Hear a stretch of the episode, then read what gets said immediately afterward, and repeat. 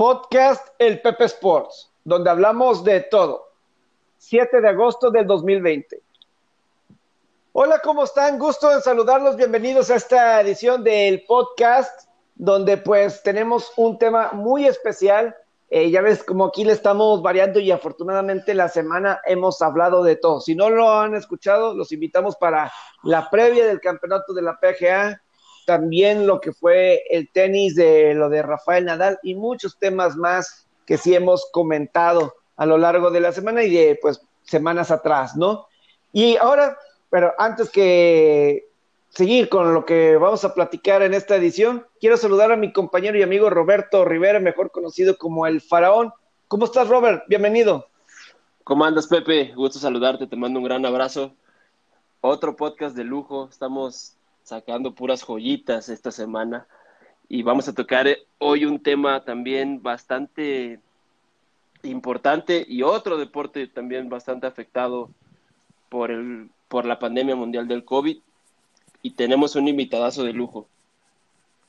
Así es, y quiero saludar, y es un amigo ya de muchos años que trabajando con él, colaborando de alguna forma en el fútbol americano nacional, ya sea pues, con auténticos tigres, borregos, así es, hemos estado bastante conectados ya por muchos años. Chuy Mendoza, que pues siempre tiene sus redes muy bien con todo el mundo del loboide y conoce de a a todo lo que es el fútbol americano colegial de la NCAA, que están pasando eh, por una crisis, porque creo que, la, y lo vamos a estar platicando, lo que hay, están los deportes profesionales que están buscando regresar, pero hay una, es una situación muy diferente y muy particular lo que presenta el fútbol americano colegial de la NCAA. ¿Cómo estás, Chuy? Bienvenido al podcast. ¿Qué tal, Pepe? Muchas gracias. Igualmente a Roberto. Un gusto aquí compartir este podcast con ustedes. Primero que nada, deseando que estén muy, muy bien y la verdad con muchas ganas de platicar aquí con su público. Así es, Chuy. Y primero, antes de entrar en materia, sí quiero decir nada más rápido de lo que ha estado sucediendo en los, en los deportes. Eh, Milwaukee remonta de estar abajo por 23 puntos para vencer a Miami y ya tiene el número uno asegurado. Yo estaba a punto de decirle a Robert, ya ves el hit, el hit que le había ganado a Boston, ya le había ganado a Milwaukee. Pero pues bueno. y yo estaba a punto de decirte, ya ves, Chris Middleton no, no es un, es un segundo jugador estrella que sigo pensando lo mismo, pero hoy saca la cara. Pero te voy a decir algo, Pepe, son desde que regresó la burbuja de la NBA, sinceramente veo en muy bajo nivel a los dos número unos de las conferencias, tanto Milwaukee como, como Lakers. Están bajando un poco el ritmo, le está costando un poco entrar, pero sinceramente una mitad, una primera mitad muy mala de Milwaukee contra Miami, el juego de, Lakers contra Oklahoma, que es que, que, fue antier, si no mal recuerdo, muy malo también, que fue ayer, perdón.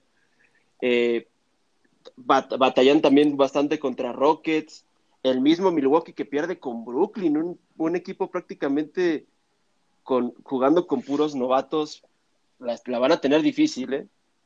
Así, así, están todas estas situaciones de dentro de la NBA. LeBron James parece que tiene un tirón, eso va a estar intrigante. Ya la NFL pasó la fecha donde los jugadores se podían optar por no jugar y recibir algunos beneficios. Todavía hay unas situaciones donde lo podrían hacer, pero ya más de 60 jugadores declinaron jugar. Y en el campeonato de, la PGA, eh, pues lo, de lo importante, Tiger Woods tiene una ronda de 68, primera vez que tiene una ronda de 60 en los 60 desde el 2014 el abierto británico. Entonces, eh, tuvo sus cosas buenas, sus cosas interesantes pero una ronda de 68 y Jason Day está en primer lugar después del primer día.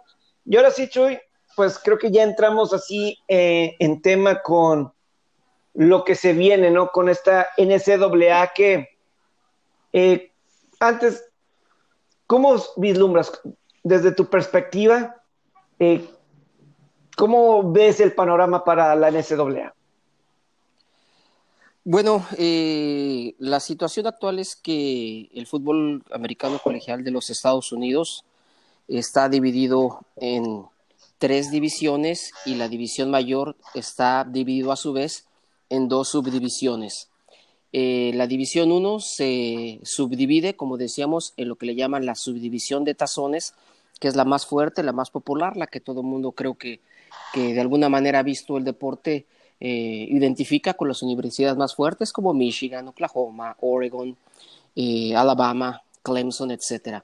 Después viene lo que es la subdivisión de campeonato, que son universidades de menos presupuesto, un poco más pequeñas, como puede ser eh, Texas AM, Kingsville, como puede ser este, Delta State. Eh, y después viene ya lo que es la División 2 y la División 3. ¿Por qué hago este comentario largo, Pepe, Roberto? Porque la realidad es que yo creo que este año solamente existe una posibilidad grande de que tengamos fútbol americano colegial en la división mayor, en la división 1, subdivisión de tazones, eh, y yo creo que el resto de las divisiones no vamos a tener temporada este año por la pandemia que estamos viviendo. Así es, y esa división 1, que como mencionas, em, hay que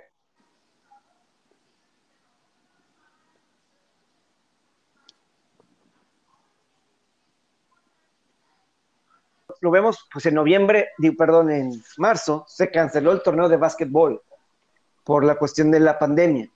Y de alguna forma inició igual, ¿no? Con los equipos de la Ivy League diciendo, no jugamos, no exponemos a nuestros atletas. Sucedió lo mismo en el fútbol americano, con las escuelas de Brown, de Princeton, de Harvard, donde nació el fútbol americano. Ellos fueron los primeros que levantaron la mano y sabes qué, no vamos a exponer a nuestros atletas. Sí, eh, esa conferencia que tú refieres, la conferencia Ivy, donde está, yo creo que de las universidades académicamente hablando de más prestigio, como Harvard, como Yale, como Cornell, como Princeton, y bien lo mencionas, Pepe, Princeton es una de las dos universidades que jugaron el primer partido de fútbol americano colegial en la historia en 1869, el 21 de noviembre, entre Princeton y Rogers, partido que ganó el equipo de Rogers seis puntos por cuatro. Ellos deciden que no van a arriesgar eh, jugar esta temporada. La realidad es que, ¿por qué la División 1, eh, subdivisión de tazones, que es la más fuerte, creo que es la única que tiene posibilidades de que tengamos temporada? Por dos razones principales. Una, porque es la que maneja la mayor cantidad de dinero obviamente, y tiene los recursos para poder hacer frente a todos los retos que se están viviendo de salud, de logística, de organización, de protección en esta pandemia.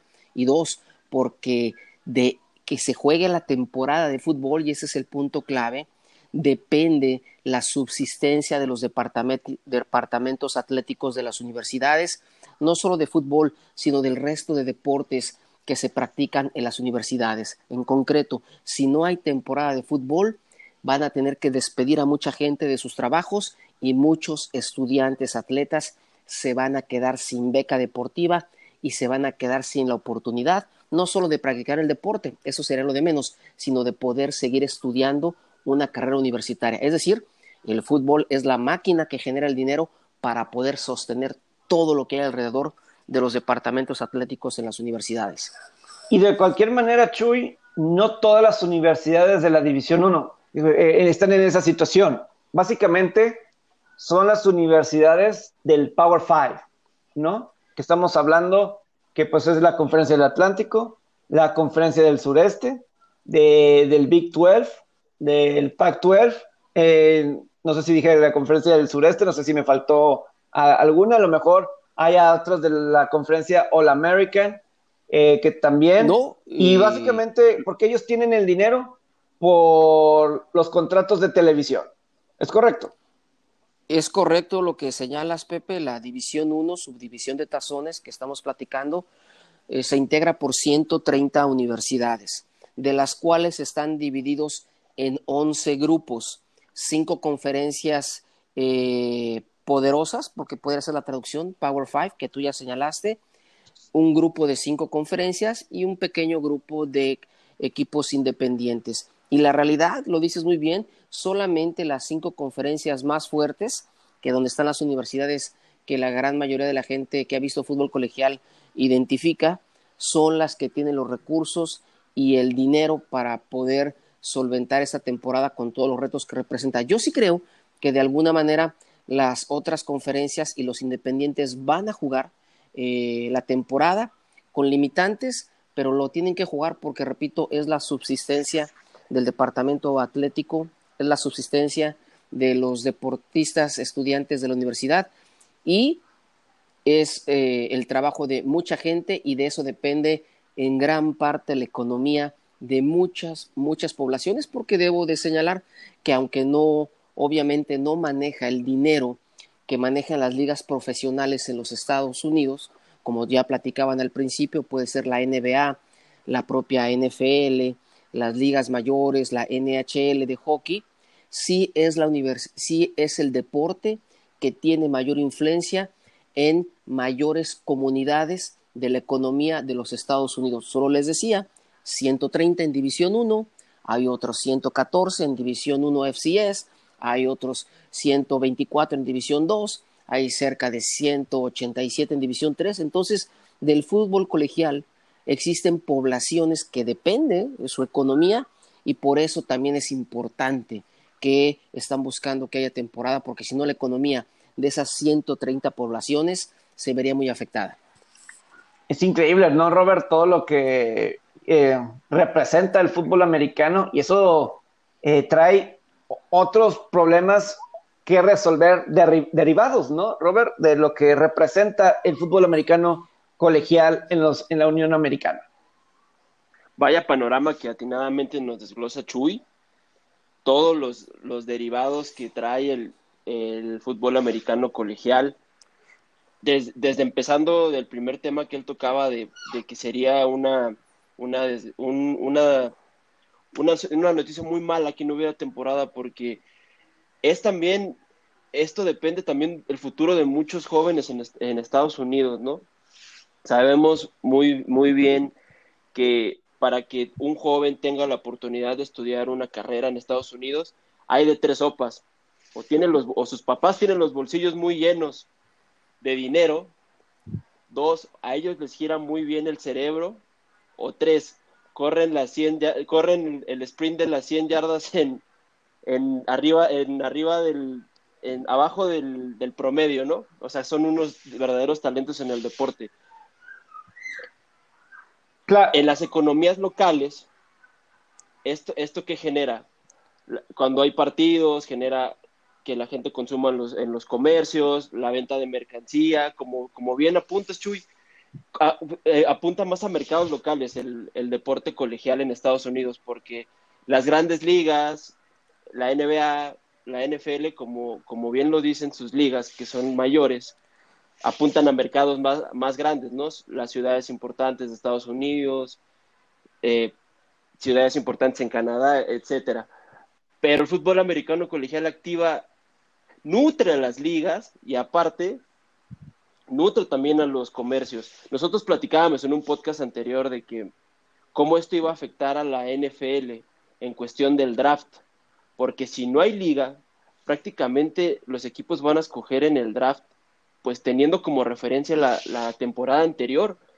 Y hemos visto cuántas historias no vemos de, del surgimiento de nuevas estrellas en cada temporada de, del fútbol americano colegial.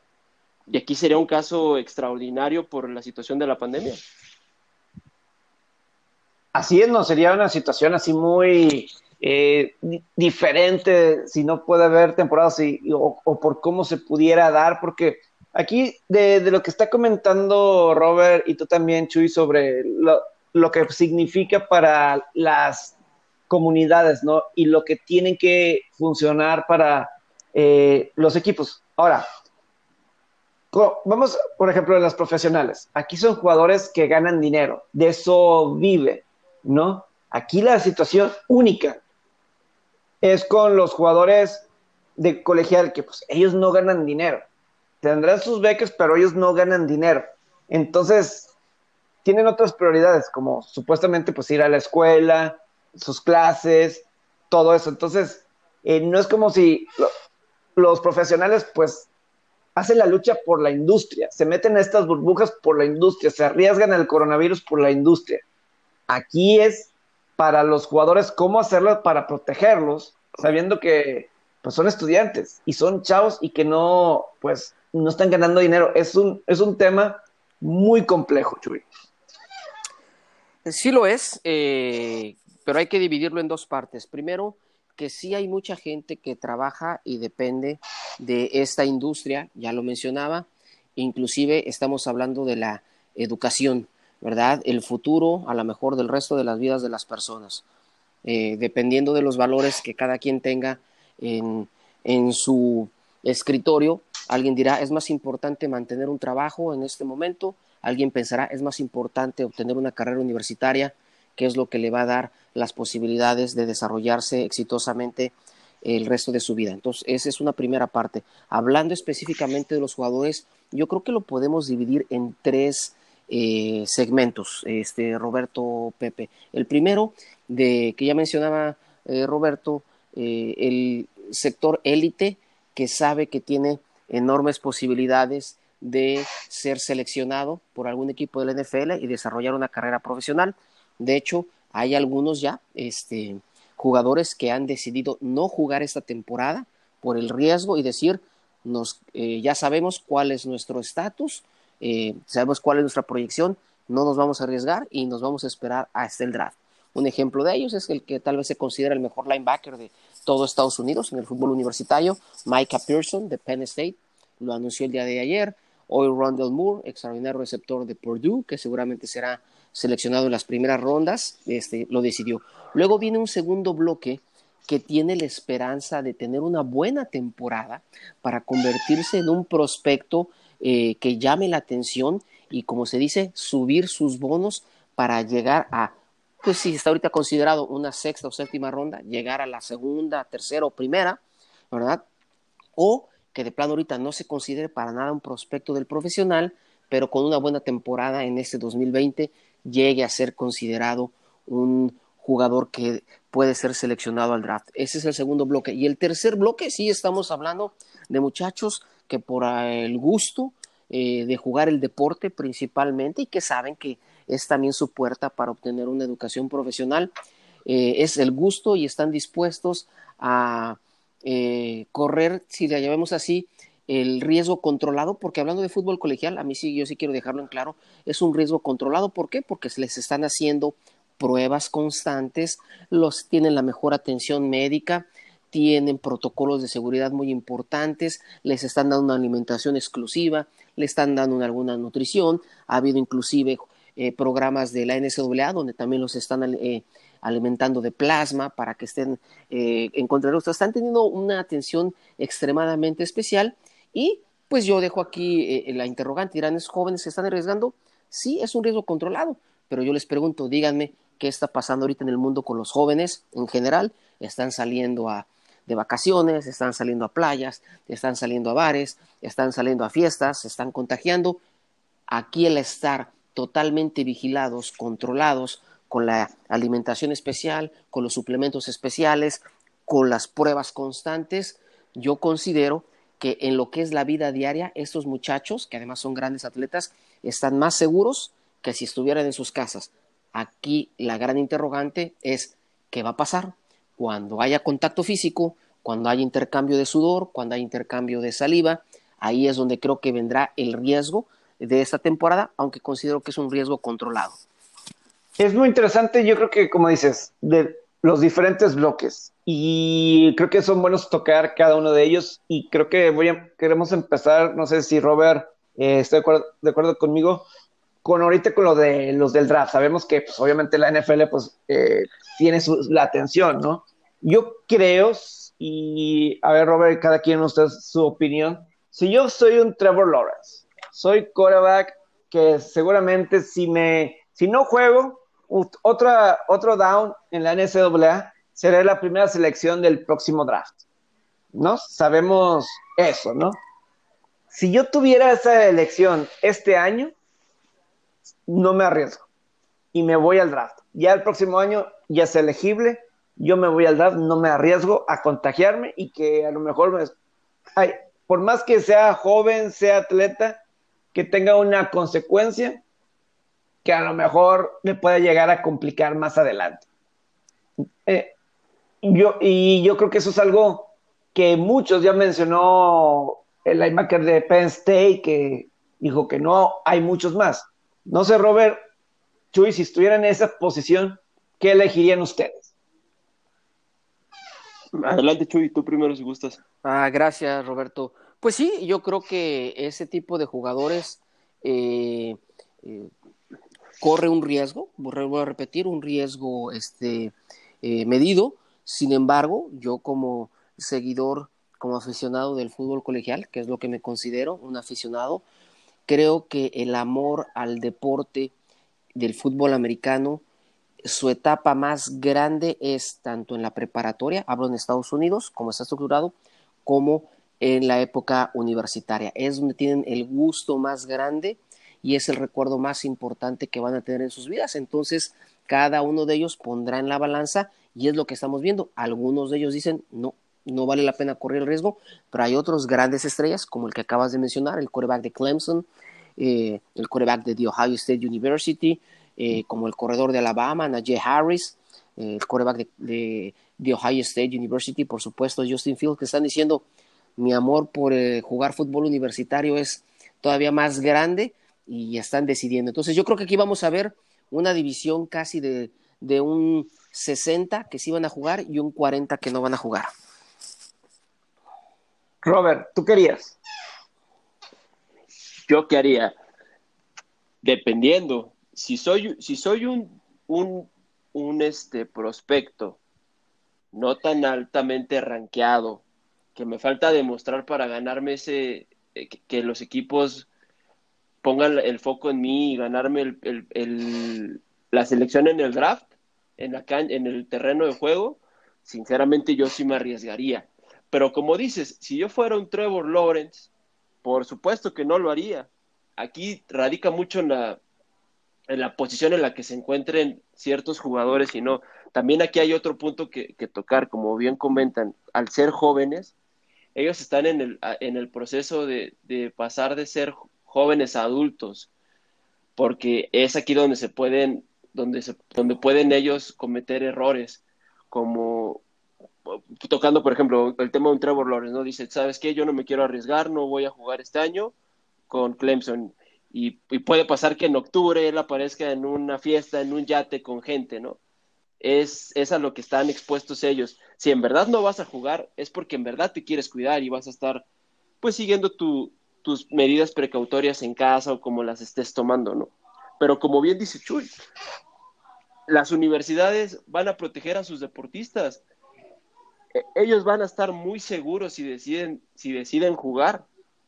Van a tener esa gran ventaja porque tienen los test diarios, tienen los médicos del equipo, eh, está completamente, va, va, a estar completamente ordenada la logística para cuestión de viajes, cuestión de entrenamientos, cuestión de días de game days. Así que yo creo que es, yo también pienso lo mismo que Chuy, es un riesgo controlado y la decisión, va, yo, yo la basaría en la decisión en, dependiendo en qué posición te encuentras en tu carrera, ¿no? Si en verdad eres un, un top pick o si eres un pick ahí que anda entre, rondando entre el que sí y el que no, o te falta demostrar.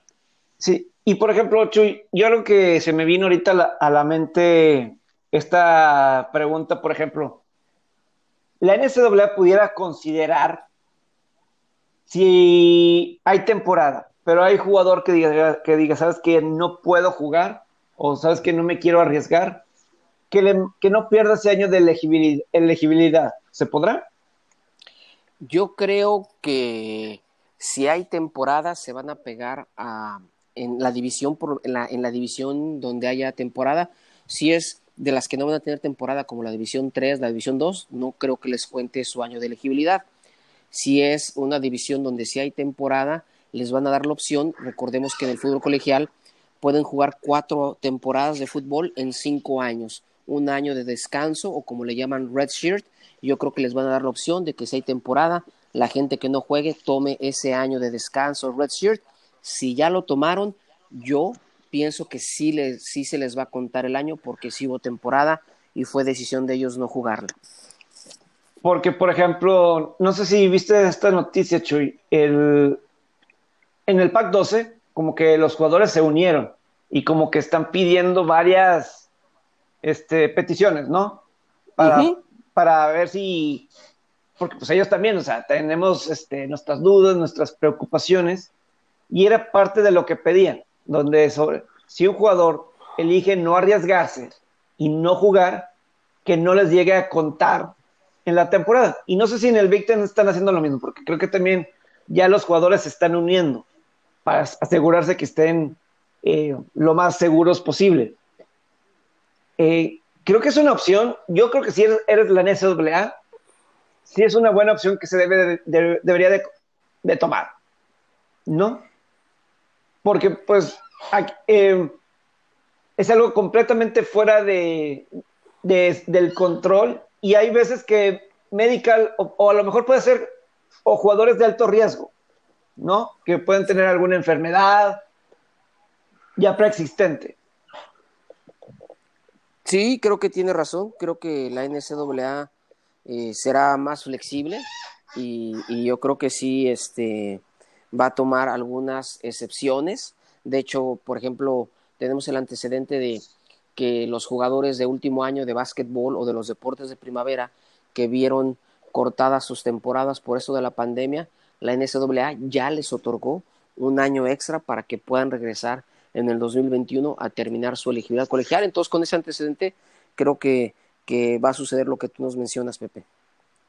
Sí, porque sí, Robert, es el que los jugadores se estén defendiendo, se puedan defender, obviamente es, es válido, ¿no? Porque al igual que se estarían haciendo un esfuerzo por la comunidad, para que las economías de las comunidades se puedan mantener. Y entonces, pues también darles el apoyo a estos atletas que a lo mejor uno se puede ir de fiesta, pero de cualquier manera estarías tomando cierto tipo de riesgo. Por supuesto, esto termina siendo una cadena en la cual el que termina viendo temporada termina beneficiando a muchas personas, compañías, comunidades completas. Y el, y el principal beneficiado también termina siendo el deportista por, los, por las cuestiones de que no pierde su beca, puede seguir estudiando, puede seguir practicando el deporte, puede seguirse mostrando entre los equipos para, para que le echen un ojo en el draft. Ahora, aquí el, el, la, hubo una noticia esta semana en relación a, los Huskies, a Yukon, que, ellos han decidido que no participarán, no participarán en la temporada si es que llega a haber temporada. Yo aquí les quiero hacer una pregunta. De hecho, son dos preguntas dentro de una. Les, yo les preguntaría, ¿ustedes qué opinan de la decisión de Yukon? Y la segunda sería, ¿ustedes creen que haya más universidades que tomen este ejemplo? Chuy. Bueno, la primera pregunta, eh, hay que entender el contexto. La Universidad de Yukon, eh, que es una potencia en básquetbol, pero que siempre ha, eh, no ha sido tan exitosa en el fútbol, salvo algunos años ah, en la mitad de la década anterior con el coach Randy Edsel. el año pasado fue desafiliada de la conferencia a la cual pertenecía en fútbol, que era la conferencia eh, atlética americana, American Athletic Conference. Entonces, este año iba a participar como equipo independiente. Tenía un calendario de 12 partidos. Al no estar afiliado a una conferencia, su calendario se componía de rivales de varias conferencias.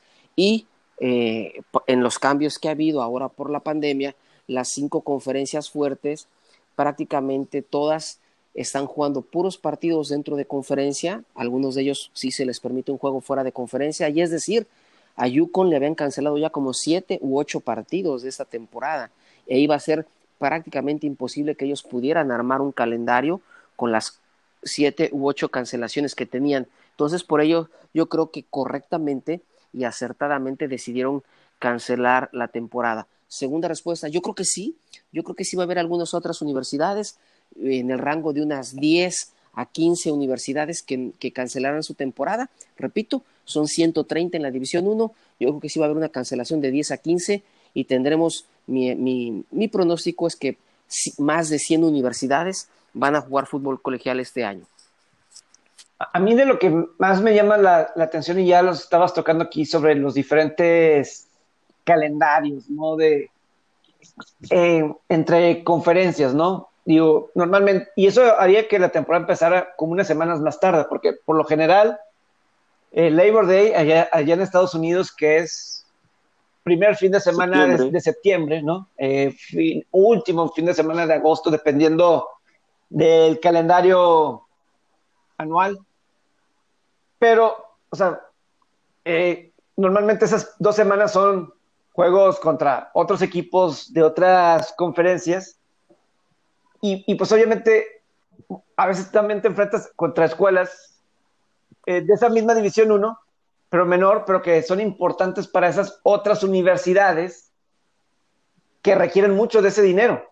Que para esas otras universidades también se le requiere bastante de esos partidos que es, el agosto de ellos para toda la universidad, para todo el año, no solamente para, para el departamento de deportes. Así es, es, es muy cierto lo que dices, Pepe. Eh, en términos generales, el calendario de una universidad en el fútbol colegial se divide en dos partes, los partidos fuera de conferencia, que son tres o cuatro, y los partidos dentro de la conferencia, que son ocho o nueve. Ante la situación de la pandemia, prácticamente todos los juegos de conferencia, eh, la mayoría han sido cancelados, solamente ha quedado un porcentaje mínimo y las conferencias fuertes que ya comentábamos anteriormente solamente jugarán partidos dentro de su conferencia buscando eh, hacer viajes menos largos, tener mejor logística, mayor protección para los jugadores, que haya menos desplazamiento y también obviamente para tratar de optimizar los recursos financieros. Y, pero lo que tú señalas, todo tiene una consecuencia. Las universidades pequeñas o que no son de las conferencias fuertes, que juegan estos partidos normalmente a principio de temporada, les pagan una gran cantidad de dinero.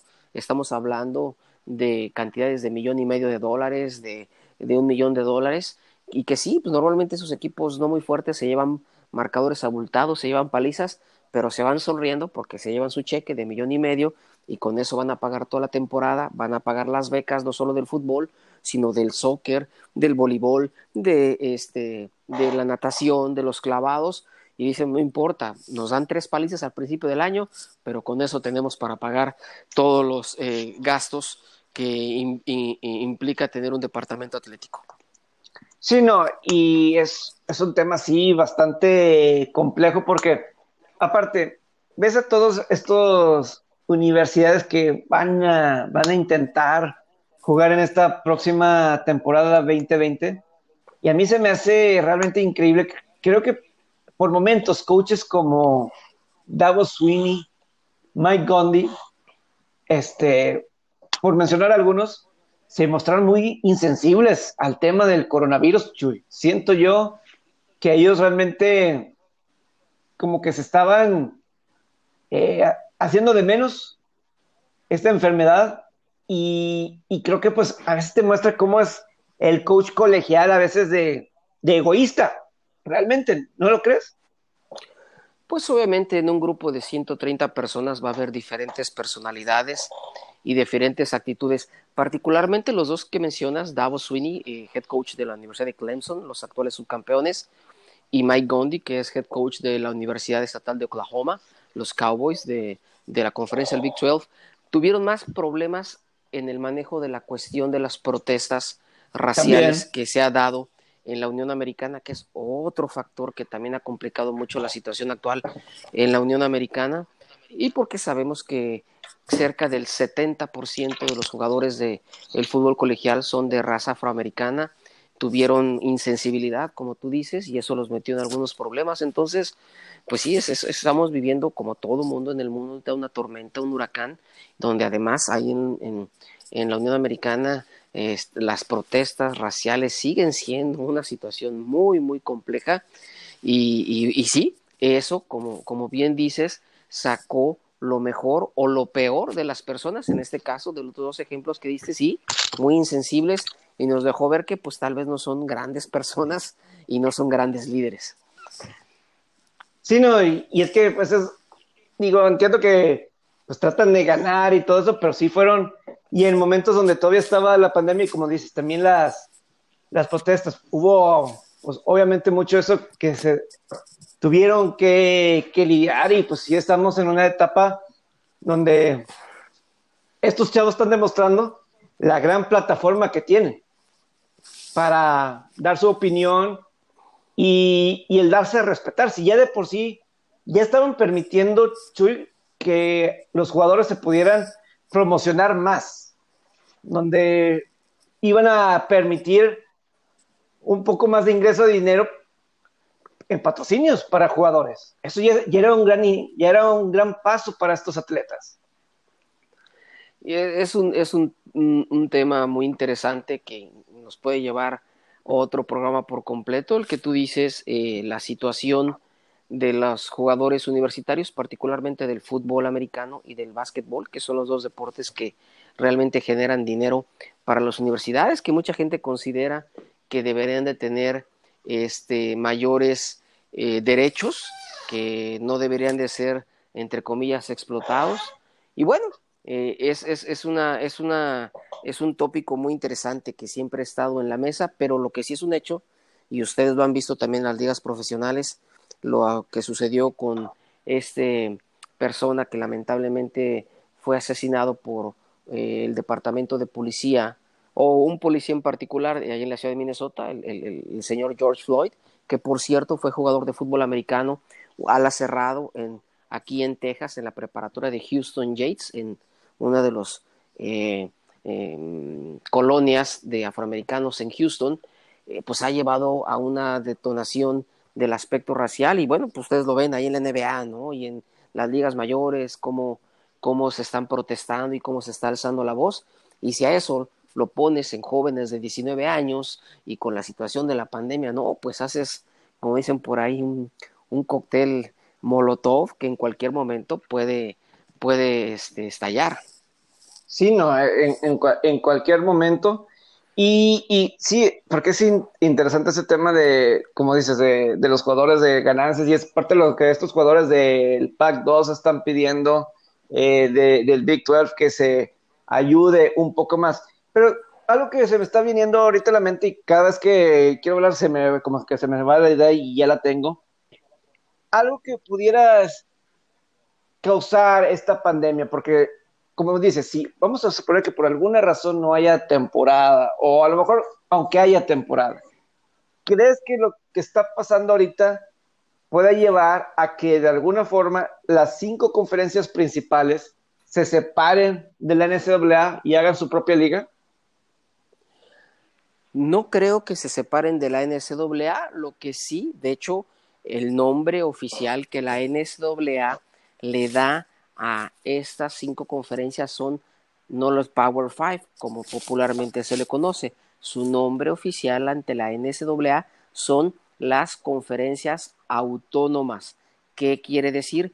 Que la NCAA les permite tomar decisiones particulares sin que tengan que, eh, digamos, que obedecer completamente las disposiciones de la NCAA. En concreto, la NCAA es, hace eh, antier dijo que la División 3 y la División 2 deben de cancelar sus competencias deportivas. No va a haber, pero también dijo, pero las conferencias autónomas tienen el derecho de tomar lo que mejor les convenga.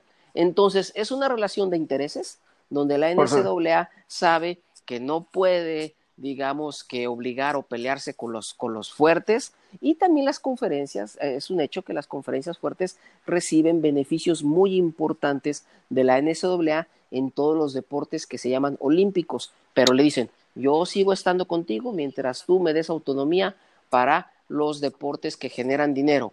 ¿Te parece eso NCAA? Y ellos dicen, sí, yo te respeto tus deportes que generan dinero y en los deportes olímpicos este sí te adhieres a lo que yo digo. Entonces, es una relación de intereses y en ese sentido creo que va a seguir de esa manera, porque sabemos bien que cuando hay gentes inteligentes, pues van a ceder de alguna manera en los derechos para que les convenga.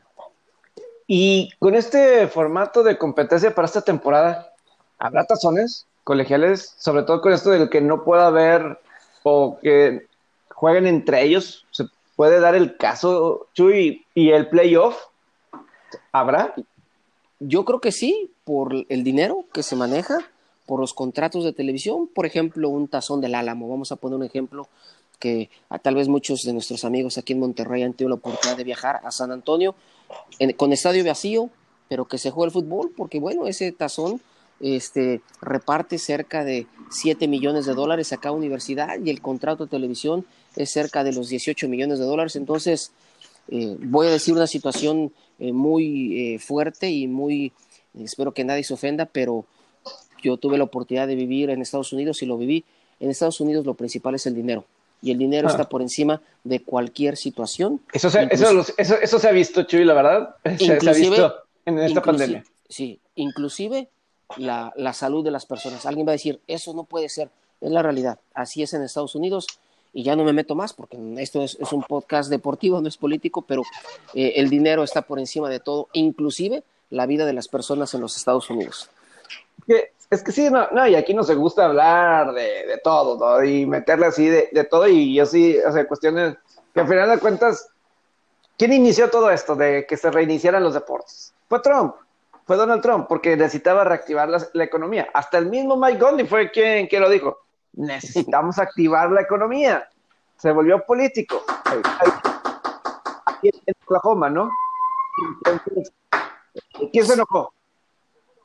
Sí, la verdad que no podemos, cuando, cuando está el dinero de por medio no podemos desligar lo otro y bueno, pues ustedes lo ven, ¿verdad?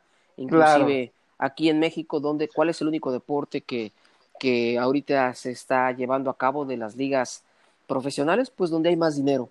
Entonces, este, es un punto de discusión, pero pues donde está el dinero, la realidad que eso, eso supera todo lo demás. No, y de cualquier manera, yo me pregunto, por ejemplo, hay universidades fuertes de División 1 que a lo mejor no están en las Power 5, pero es, por ejemplo, mencionas como un Boise State, que pues obviamente ha, eh, pues ha hecho su nombre. Y pues no está en las conferencias importantes, pero pues obviamente tiene su nombre, obviamente genera interés, cierto tipo de nivel. Y pues como mencionas, a lo mejor la conferencia de del All American o hay muchas de la WAC o, o varias de estas que hay cierto número de, universidades que generan y que, que son importantes, que, son importantes, entonces eh, no es cualquier situación, no es cualquier cosa que están tratando de, arreglar. Y yo pregunto, por ahí yo escuchaba a Paul Fishman, esta persona de Estados Unidos de ESPN,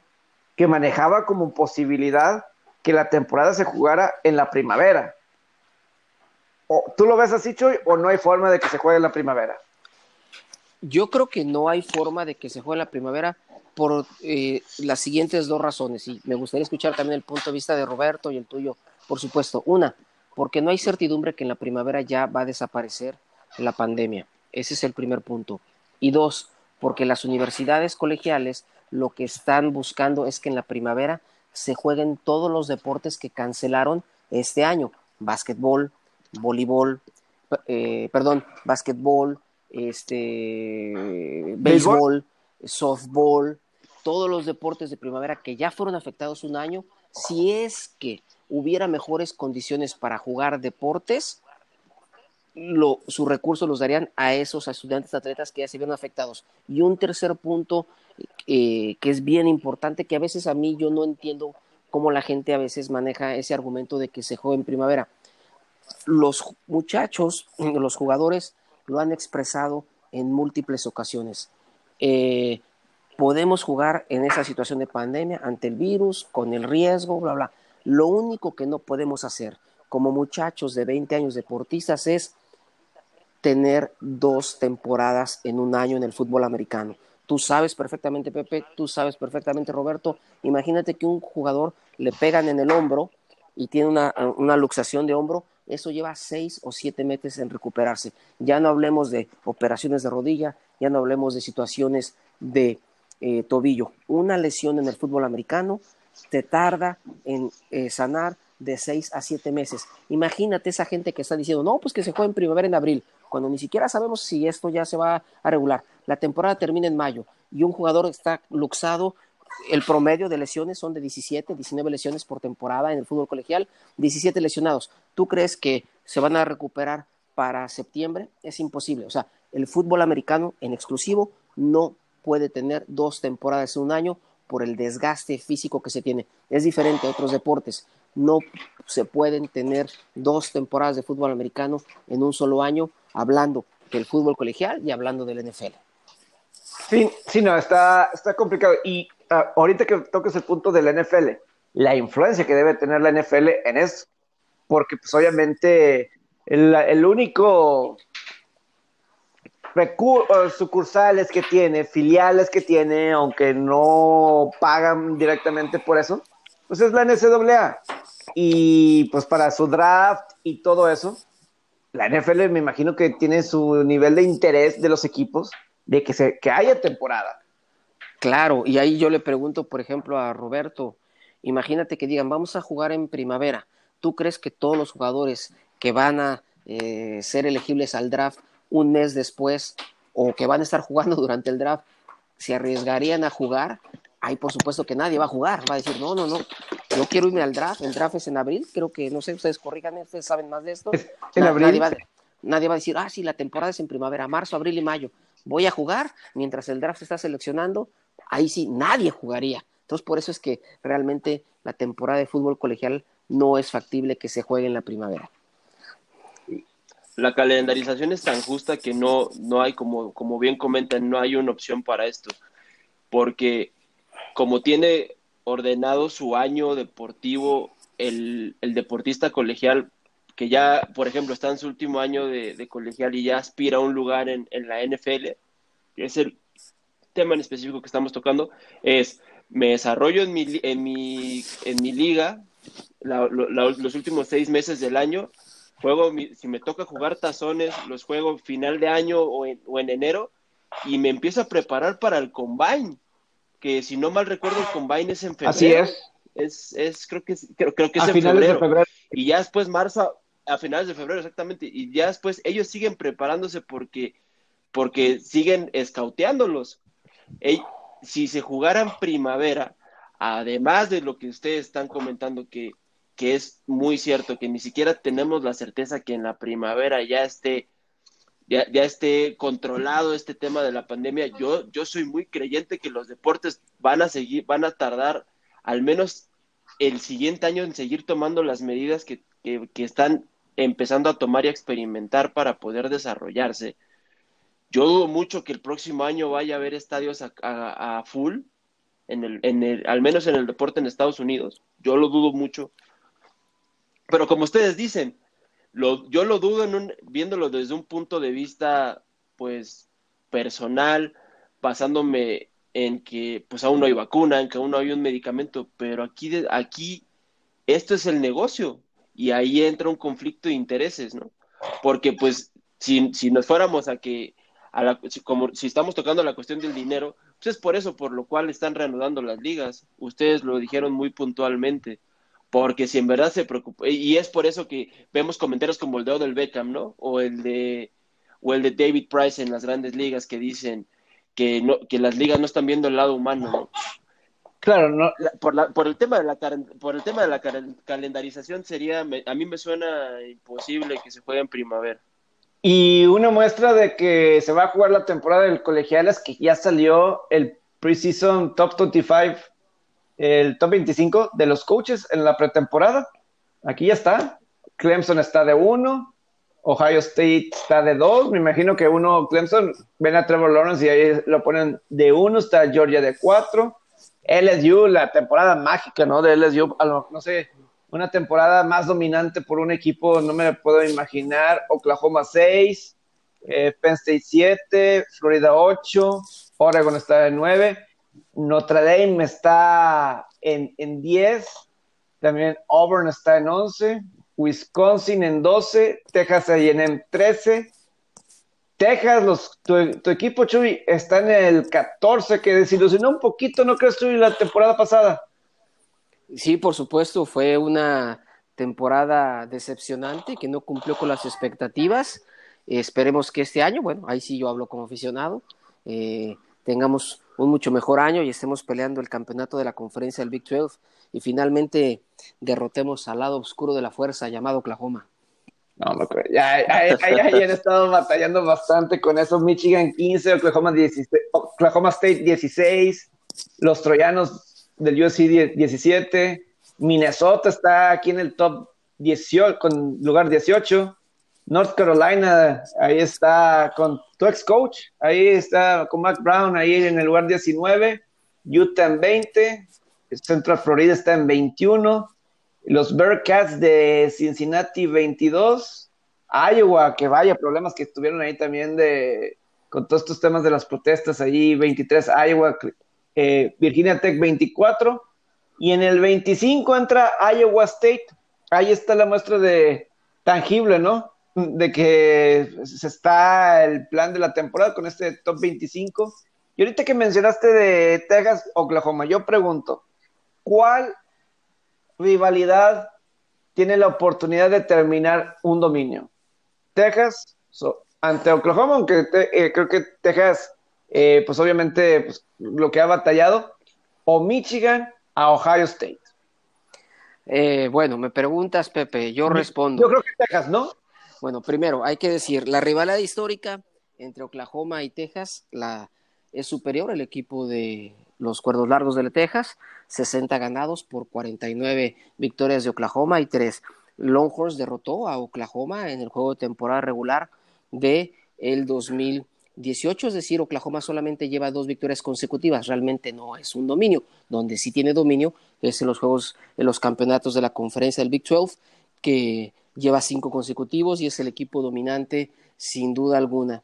Eh, de esas dos, eh, yo creo que eh, los Longhorns tienen posibilidades este año, basado en que Oklahoma perdió dos, sus dos estrellas más importantes a la defensiva.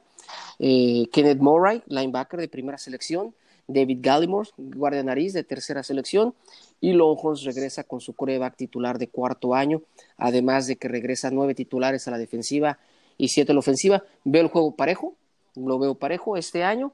Eh, de hecho, desde que llegó Tom Herman, Tom Herman le ha ganado dos veces a Oklahoma, una con Houston, una con Texas, este, y los partidos, todos los partidos se han decidido por siete puntos o menos, así que yo creo que Longhorns tiene buenas posibilidades, aunque hay que ser objetivos, Oklahoma sigue siendo el ligero favorito. Y la otra realidad que comentas, yo creo que The Ohio State es eh, eh, notablemente superior todavía a la Universidad de Michigan, como sucedió el año pasado, que pues lo vapuleó, y en los últimos tres de cuatro años han sido palizas de, Ohio State a Michigan.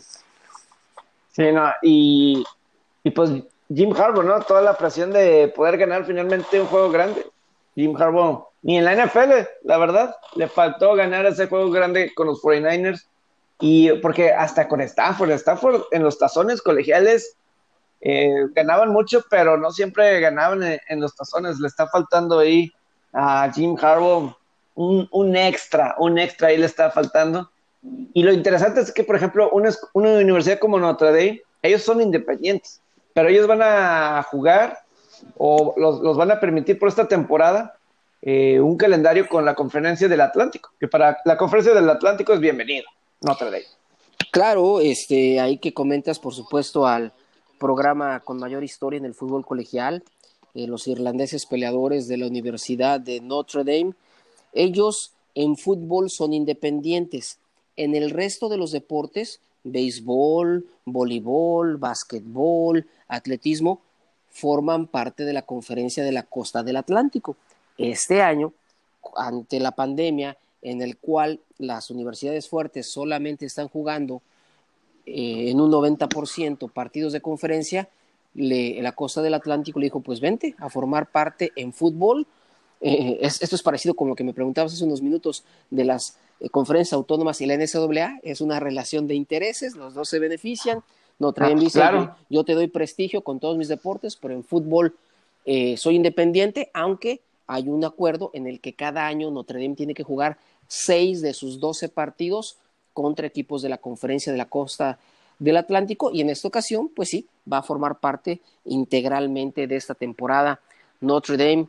Y por ahí yo creo que uno de los partidos más, más espectaculares de todo el año, inclusive con esta nueva reorganización de calendarios, es el 7 de noviembre, cuando los Tigres de Clemson viajan al mítico campus de South Bend, Indiana, a la sombra del Domo Dorado y de la biblioteca de Touchdown Jesus, que seguramente los que vieron la película de Rudy eh, la identificarán, la visita de los Tigres de Clemson a Notre Dame el sábado 7 de noviembre es sin duda uno de los partidos más, más esperados de esta temporada.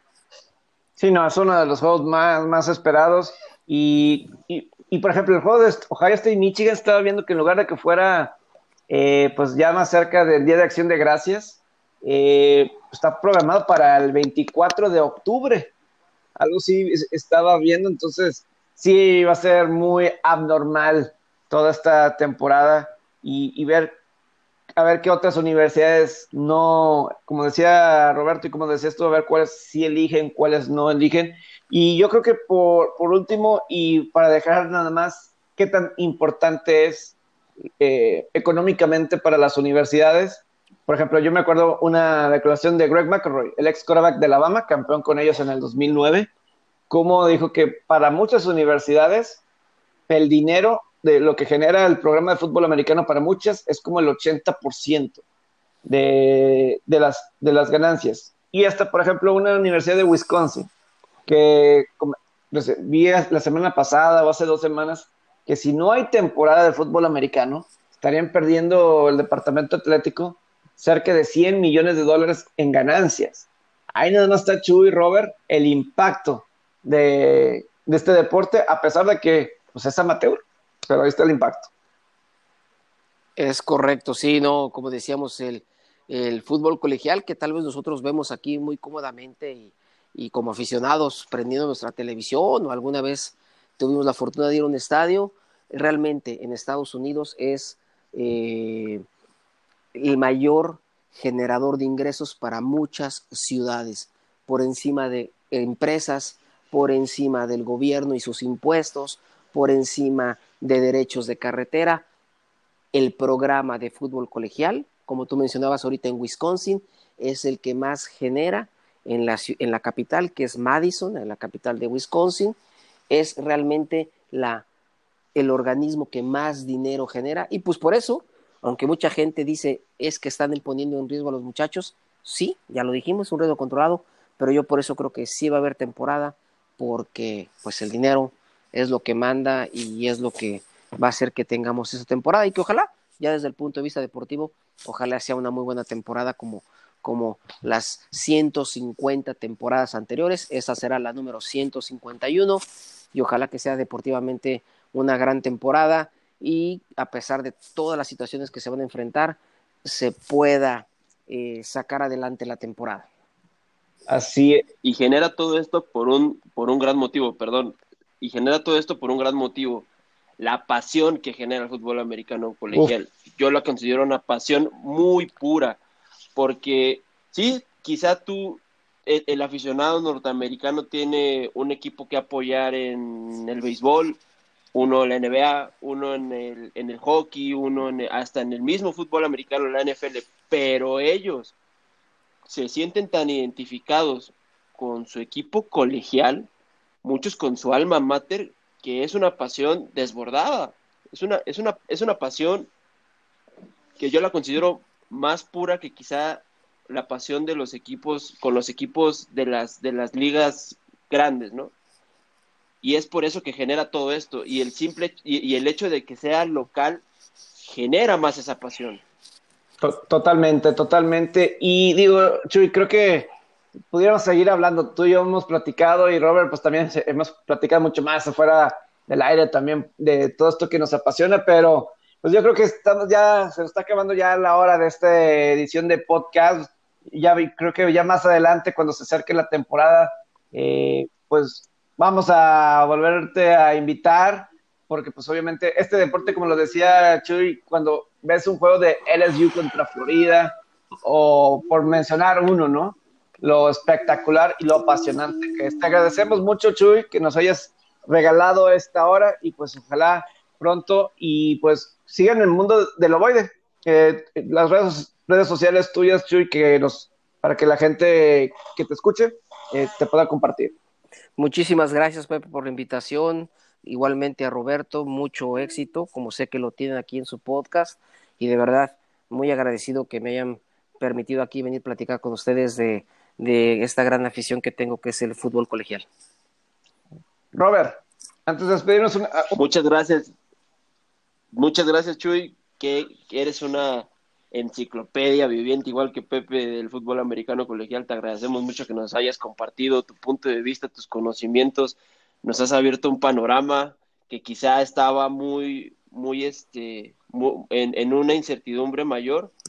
Ya tenemos una idea más clara de la temporada.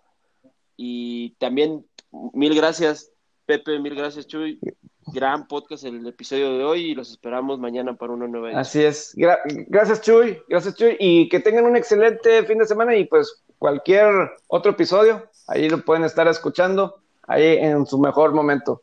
Eh, les agradecemos y que tengan un excelente día, noche, dependiendo a qué nos estén eh, sintonizando. Saludos.